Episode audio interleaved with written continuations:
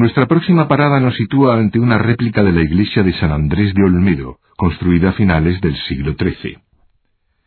A la nave de dos tramos inicial fueron añadiéndose edificaciones posteriores, entre ellas la torre campanario. Fíjese en que esta torre va estrechando su volumen a medida que asciende la altura. Desdichadamente, el tejado de la torre no ha llegado hasta nuestros días.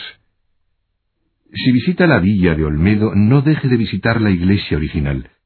No se extrañe si aparece ante usted la magnífica silueta de una cigüeña anidando en alguna de las esquinas de la torre.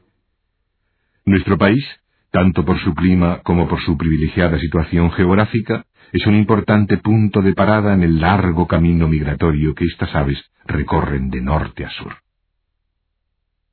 Durante un tiempo, el altar mayor de San Andrés albergó un famoso retablo de Alonso Berruguete. Sin embargo, el templo fue deteriorándose y el retablo tuvo que ser trasladado al Museo de Escultura de Valladolid. Según se cuenta, el director del museo en aquella época necesitó la ayuda de 28 guardias civiles para contener al indignado vecindario.